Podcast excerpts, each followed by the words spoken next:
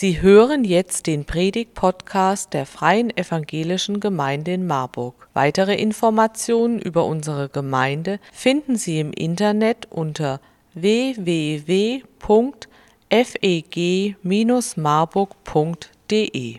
Wir haben es ja auch äh, gehört, alle gute Gabe, also es ist ja Hülle und Fülle, ich muss das jetzt gar nicht vertiefen, wir sehen es ja, und alle guten Gaben kommen von Gott, das ist auch so. Und darum dachte ich, ich mache mal so ein paar Beispiele und wir gucken mal, wofür wir Gott danken. Und er teilt das mal ein bisschen hier in Ja und Nein. Zum Beispiel für heute ist ja übrigens Tag der deutschen Einheit. Ja? Deutsche Einheit.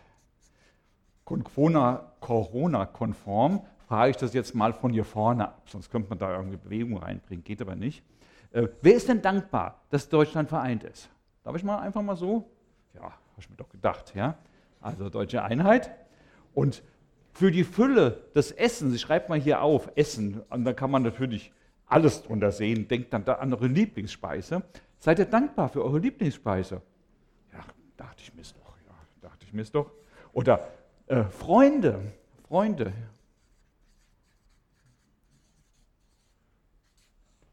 Äh, Habe ich schon. ja. ja. ja, so passiert's. Ja. Bin da auch dankbar, so ist das nicht. Ja, Gesundheit. Ja. Machen wir einfach mal weiter.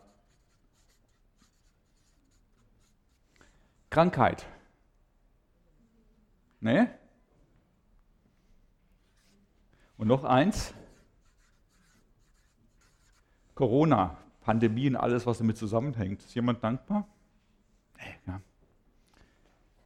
Ich meine, das Ergebnis, das war jetzt nicht so schwer, was da rauskommt. Das habe ich auch genauso erwartet. Aber es wirft doch sehr interessante Fragen auf, dieses Ergebnis. Ich mache jetzt mal weiter, ein anderes Bild hier, das ich jetzt noch zeichnen muss. Wie ist das nämlich so mit uns hier, mit Danken, wenn es heute auch um Dank geht? Im Allgemeinen ist das ja so, wenn etwas Positives passiert,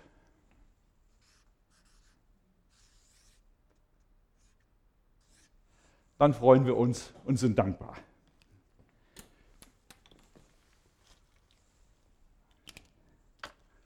Wenn etwas Negatives passiert, sieht es anders aus.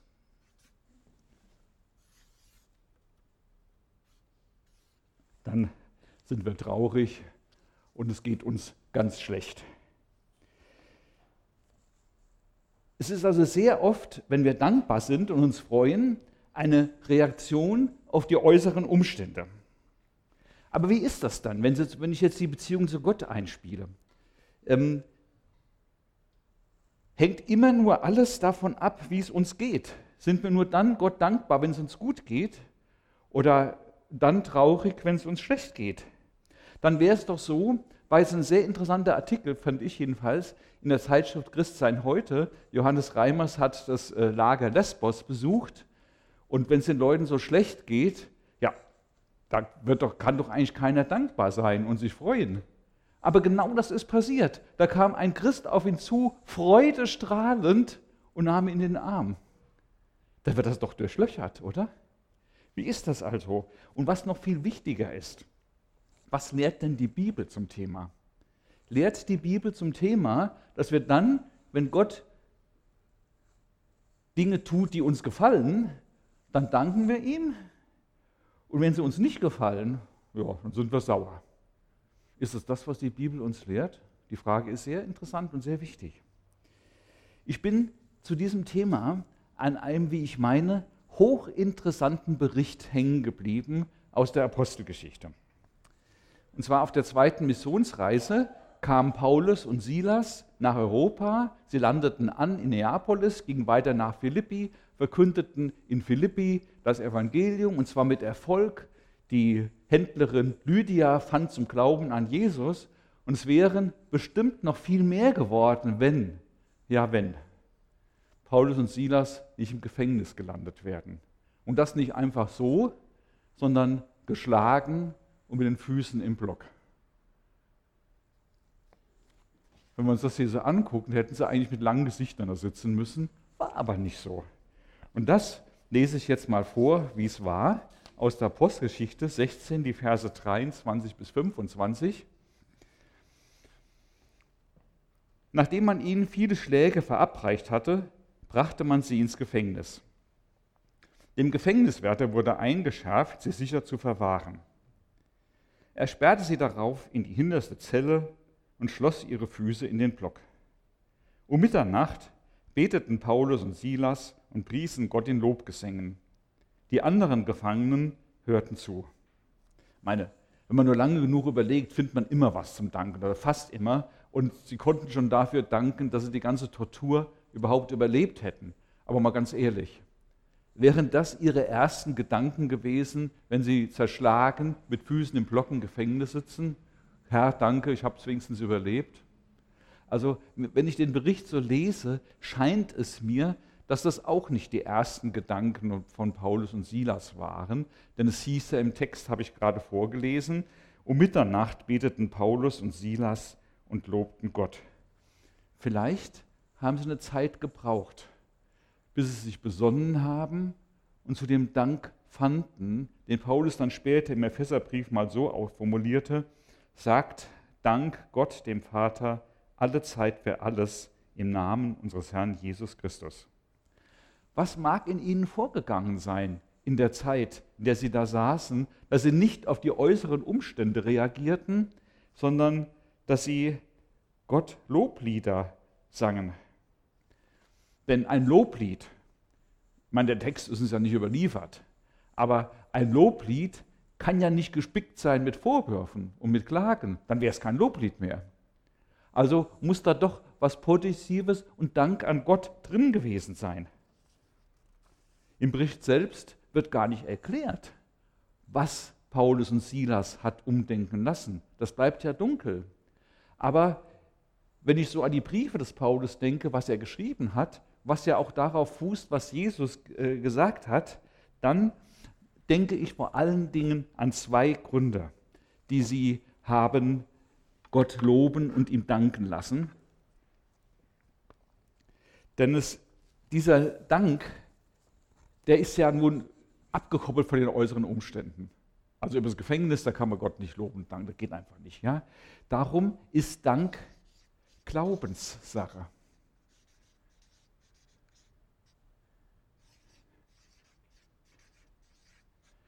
Glaubenssache ist das. Und ich mache das mal hier, markiere das mal und will damit Folgendes sagen mit dieser, mit dieser, mit dieser Strich, mit der Striche. Ich habe bewusst hier keine Linie durchgezogen, sondern das soll ausdrücken, ausdrücken, dass der Glaube an Jesus Christus uns etwas abkoppelt von dem, was uns passiert, an positiven und negativen. Wenn das nicht so wäre, kann man im Gefängnis nur klagen und kann auf Lesbos nicht loben. Aber der Glaube an Jesus Christus relativiert das, was wir in dieser Welt erfahren, etwas. Es wird durchlässig. Natürlich, äh, wer eine Operation hat und hat Schmerzen, der wird nicht jubeln, der wird traurig sein. Wir sind ja mitten in dieser Welt. Und alles, was in dieser Welt passiert, kommt ja auch zu uns Christen. Wir sind dem ja nicht enthoben. Und es ist auch gut so, dass wir dem nicht enthoben sind. Aber, und darum geht es jetzt hier bei dem Durchlässigen, wir wissen etwas was Nichtchristen nicht wissen. Wir wissen nämlich, dass Jesus lebt und dass er, egal was passiert, bei uns ist. Und darauf können wir uns verlassen. Er ist bei uns im finsteren Tal oder in dem Fall hier im Gefängnis, auf der Geburtstagsfeier, beim Fest oder sonst wo. Er ist immer bei uns. Und er hat uns eine herrliche Zukunft verheißen. Das wissen wir Christen. Das ist das, was aus seiner Welt in unsere Welt hineinkommt. Das ist die Botschaft des Evangeliums und darum die gestrichelte Linie und das, was aus Gottes Welt zu uns kommt. Das geht hinein in unser Denken, in unser Fühlen, in unser Wollen und in unser ganzes Leben. Darum diese durchlässige Linie und darum verändert unser Glaube an Jesus Christus wirklich alles. Und darum muss es nicht immer und überall die Reaktion auf die, auf die Erfahrung sein, was uns gerade soeben passiert, was uns bestimmt, sondern kann es auch etwas völlig anderes sein, weil nämlich Jesus da ist und weil das alles, wirklich alles verändert. Und ich mache mach da mal an einigen Beispielen, mache ich das fest. Ja, vielleicht sollte man das öfter mal so machen, mal klatschen. Ja, das war, ja. Ich mache das mal so einigen Beispielen fest. Das erste, was, was ich da in dem Zusammenhang sage, du bist nicht allein. Jesus hat es nämlich versprochen. Ich lese es mal vor, Matthäus 28, Vers 20. Siehe, ich bin bei euch alle Tage bis an der Weltende. Und ich zeige das nochmal hier auf, warum das so ist, weil nämlich Jesus Christus Ja, ist ja nicht so ganz schön geworden, aber ihr kennt das, was ich hier meine. Ja? ja? Weil nämlich Jesus Christus gerade steht, weil er in der Welt Gottes gekommen ist zu uns und weil er für unsere Schuld am Kreuz gestorben ist und uns versprochen hat, dass er immer bei uns ist. Und weil er uns so liebt. Und das hat er ja bewiesen, darum habe ich das Kreuz auch dahin gemalt. Darum können wir uns darauf verlassen, dass das so ist. Und dass er bei uns ist alle Tage, ja, das gilt ja immer. Das war ja meiner Ansicht nach auch einer der Gründe dafür, dass Paulus und Silas im Gefängnis nicht nur lange Gesichter hatten, sondern dass sie Gott Loblieder gesungen haben. Und das gilt ja auch für uns, wenn vielleicht morgen ein schwieriges Geschäft, äh, ein schwieriges Gespräch mit dem Chef ansteht. Da gilt das ja auch. Das gilt ja immer. Und wenn jemand behauptet als Christ, ich bin völlig allein, dann macht er Jesus damit zum Lügner. Ich meine, es mag ja sein, dass alle Menschen gegen dich sind. Das mag ja sein, das gibt es ja schon mal. Aber allein sind wir Christen nie mehr. Denn Jesus hat es versprochen, ich bin bei euch alle Tage. Und so ist das. Und vielleicht, vielleicht war das ja tatsächlich so, dass Paulus und Silas einige Zeit brauchten, um diese Wahrheit zu erfassen, dass sie wieder ihr Herz erfüllte, dass diese Wahrheit aufstieg in ihren Kopf und sich dort Bahn brach in Lobliedern. Vielleicht war das so. Vielleicht mussten sie Gott danken, weil der innerliche Druck, das Bewusstsein, Jesus ist so groß, dass wir auch hier im Gefängnis nicht allein sind. Vielleicht mussten sie einfach dem Raum geben. Vielleicht sagt jetzt jemand, naja, das ist immer zu viel vielleicht. Nee, nee. Ich kann das fast beweisen, würde ich sagen, oder kann das vielleicht, wer das vielleicht als Spekulation abtut, der übersieht, was Paulus sonst noch geschrieben hat. Das, das ist nämlich das Zweite, was ich dazu im Thema sagen möchte. Jesus ist der Tröster. Eine Stelle aus dem Korintherbrief, dem zweiten Korintherbrief. Gelobt sei Gott, der Vater unseres Herrn Jesus Christus, der Vater der Barmherzigkeit und Gott allen Trostes, der uns tröstet in aller unserer Bedrängnis, damit wir auch trösten können, die in allerlei Bedrängnis sind, mit dem Trost, mit dem wir selber getröstet werden von Gott. Natürlich weiß ich nicht, als Paulus diesen Brief geschrieben hat, ob er an diesen Aufenthalt im Gefängnis gedacht hat. Der war ja öfter im Gefängnis, x-mal. Er wurde mehrfach verprügelt, sogar mal gesteinigt, hat drei Schiffbrüche überlebt. Deswegen weiß ich nicht, woran er genau gedacht hat. Material hat er genug gehabt. Man kann das nachlesen im zweiten Gründerbrief, Kapitel 11. Wenn uns also jemand sagen kann, wie wir in bedrohlicher Lage Trost finden, dann Paulus. Der ist zum Experten geworden durch seine Erfahrungen in Sachen Trost. Und es hat, er hat so viel Trost empfangen, schreibt er ja hier in diesem Brief, dass er sogar noch etwas für uns übrig bleibt.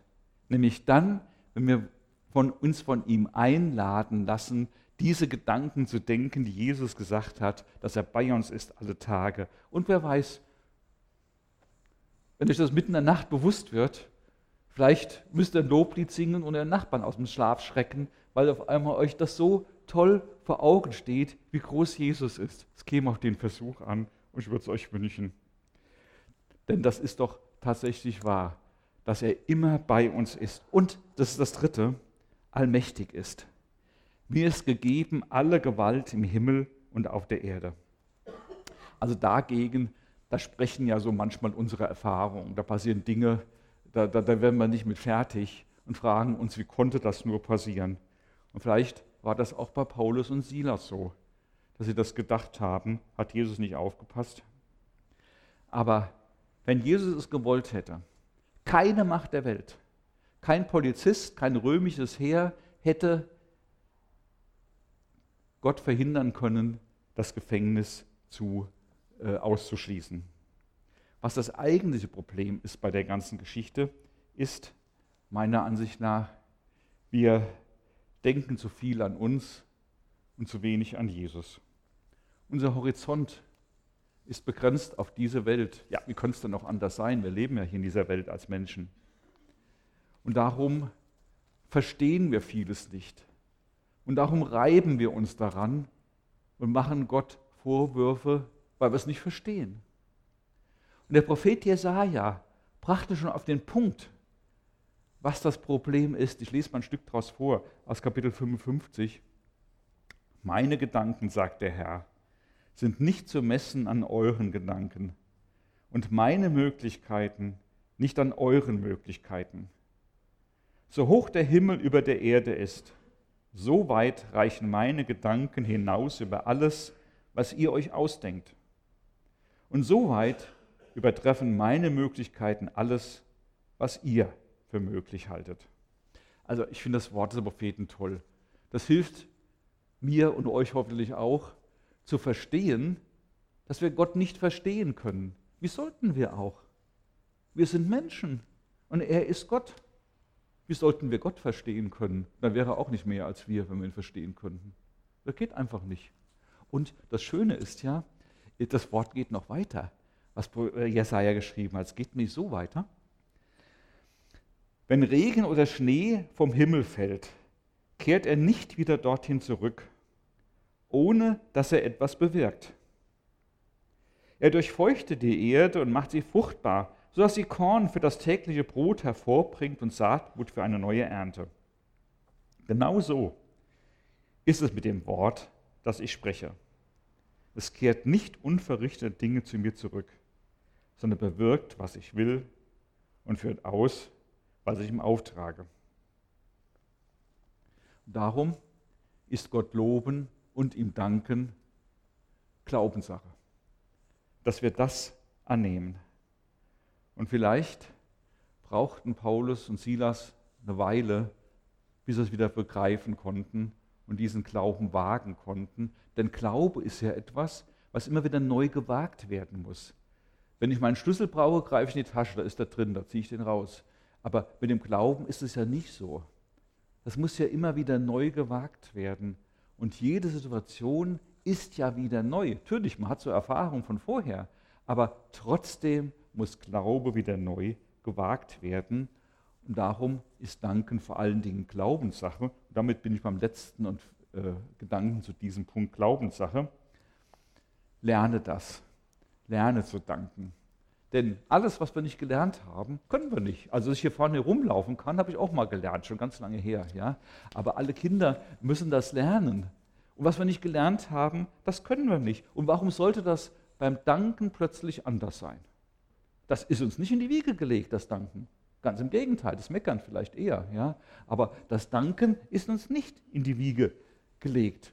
Und den einen oder anderen, den mag das vielleicht sogar überraschen, sogar unser Herr Jesus Christus, der musste in seinem menschlichen Leben dazulernen. Laufen auch, ja, ganz bestimmt. War ja, war ja ein Mensch wie wir. Aber dann, wenn es so um den geistlichen Bereich geht. Hebräerbrief, Kapitel 5, Vers 8, ein ganz interessanter Text. Da schreibt der Verfasser, obwohl er Gottes Sohn war, hat er zunächst durch das, was er durchmachen musste, Gehorsam gelernt. Da ist jetzt in diesem Bibelwort nicht vom Danken die Rede, sondern vom Gehorsam. Aber das sind gleiche Voraussetzungen. Ich muss das annehmen, annehmen, was da passiert und mich darunter stellen. Auch dann, wenn es mir nicht gefällt. Nur dann kann ich was lernen und dann komme ich weiter im Gehorchen und auch im Danken. Und das zu lernen, muss man wollen. Unser Leben ist bestimmt von dem, was wir wollen. Was der Mensch wirklich will, das zieht er durch. Das macht er. Und das gilt auch für das Loben und Danken. Und Paulus und Silas, die haben da wirklich eine Lektion gelernt oder praktiziert und uns zum, zum Nachlernen äh, überliefert. Eine Lektion im Loben, Loben und Danken. Dann können wir vielleicht noch einwenden und sagen, jo, das war eine Extremsituation. Natürlich war das eine Extremsituation. Aber werden wir in Extremsituationen plötzlich das fertigbringen, was wir noch nie gemacht haben? Wer schon anfängt zu keuchen, wenn er eine Treppestufe hochgeht, wird er einen Marathon laufen können? Was meinen Sie? Warum sollte man in Extremsituationen plötzlich das können, was man vorher nie konnte? Ich weiß nicht, ich würde mich nicht darauf verlassen. Und die Lufthansa zum Beispiel oder überhaupt die Fluglinien verlassen sich auch nicht darauf, sondern die trainieren ihre Piloten im Simulator auf Fälle, die möglicherweise nie eintreten. Aber damit, wenn sie eintreten, sie richtig reagieren. Und darum bleibt es dabei. Danken und loben ist vor allen Dingen Glaubenssache, dass wir die Punkte, die ich eben angeschnitten habe, mag noch andere dazukommen, aber dass, dass wir die verinnerlichen, praktizieren. Jesus ist immer bei uns und ihm ist gegeben alle Gemacht, Macht im Himmel und auf der Erde. Das, das muss man immer wieder sich machen. Mir geht es jedenfalls so. Muss ich mir immer mal wieder neu bewusst machen, weil im Alltag so manche Sachen daherlaufen, ja, die mir auch nicht gefallen. Und darum ist es so, Danken bleibt Glaubenssache und ist Glaubenssache. Und ich denke schon, dass das einer der Gründe war, dass sie neu geglaubt haben, Jesus ist da. Das wussten natürlich, aber man muss es wieder mit Inhalt füllen. Und dass das dazu führte, dass sie lobten und dankten. Und ein zweites noch, zweiter Gedanke. Ich schreibe es mal so hin. Jesus ist der gute Geber. Er ist nicht nur der gute Hirte, er ist auch der gute Geber. Es geht nicht nur um das, was gegeben wird. Vielleicht kennen Sie das auch vom Geschenk, das Ihnen mal gemacht wurde. Wenn es ein schönes Geschenk war, dann freuen Sie sich an dem Geschenk. Aber manchmal steckt ja noch mehr drin in so einem Geschenk. Nämlich, dass es so ein Symbol ist für den Menschen, der es gegeben hat. Und dass dieses Symbol ist manchmal noch viel treffender und viel anrührender als das Geschenk selbst. Schon mal erlebt? So ist das oft. So war es ja auch in Psalm 104, den wir gerade gehört haben. Es warten alle auf dich, dass du ihnen Speise gibst zur rechten Zeit. Wenn du ihnen gibst, so sammeln sie, nur deine Hand auftust, so werden sie mit Gutem gesättigt. Der Beter denkt an die Speise aber auch an die Hand, die es gibt und an den, der es gibt. Und ähnlich wird auch der Gedanke, wir sind in seiner Hand. Paulus und Silas im Gefängnis geholfen haben. Und darum ist es auch gut für uns, dass wir nicht im vordergründigen Stecken bleiben, sehen, was alles so passiert in unserer Welt, sondern dass wir über der Gabe, über den guten Gaben und manchmal auch über den negativen, meistens dann erst später, auch zu dem Geber finden und ihm, ihm danken und ihn dafür loben. Und das kann enorme Auswirkungen haben. Die Auswirkungen im Fall von Paulus und Silas möchte ich Ihnen nicht verschweigen. Ich lese darum jetzt mal den Text weiter. Da gab es plötzlich ein gewaltiges Erdbeben. Die Mauern des Gefängnisses schwankten, alle Türen sprangen auf und die Ketten fielen von den Gefangenen ab. Der Gefängniswärter fuhr aus dem Schlaf, als die Türen offen stehen sah, zog er sein Schwert und wollte sich töten, denn er dachte, die Gefangenen seien geflohen. Aber Paulus rief so laut er konnte, Tu dir nichts an, wir sind noch hier. Der Wärter rief nach Licht, stürzte in die Zelle und warf sich zitternd vor Paulus und Silas nieder. Dann führte er sie hinaus und fragte, Ihr Herren, Götter oder Boten der Götter, was muss ich tun, um gerettet zu werden? Sie antworteten, Jesus ist der Herr. Erkenne ihn als Herrn an und setze dein Vertrauen auf ihn, dann wirst du gerettet und die Deinen mit dir. Und sie verkündeten ihm und allen in seinem Haus die Botschaft Gottes. Der Gefängniswärter nahm Paulus und Silas noch in derselben Nachtstunde mit sich und wusch ihre Wunden. Dann ließ er sich mit seiner ganzen Hausgemeinschaft, seiner Familie und seinen Dienstleuten taufen. Anschließend führte er die beiden hinauf ins Haus und lud sie zu Tisch. Er und all die Seinen waren überglücklich, dass sie zum Glauben an Gott gefunden hatten.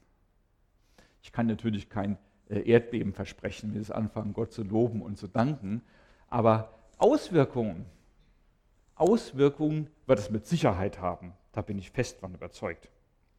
Denn wenn Sie ein dankbarer Mensch sind, dann werden Sie auffallen.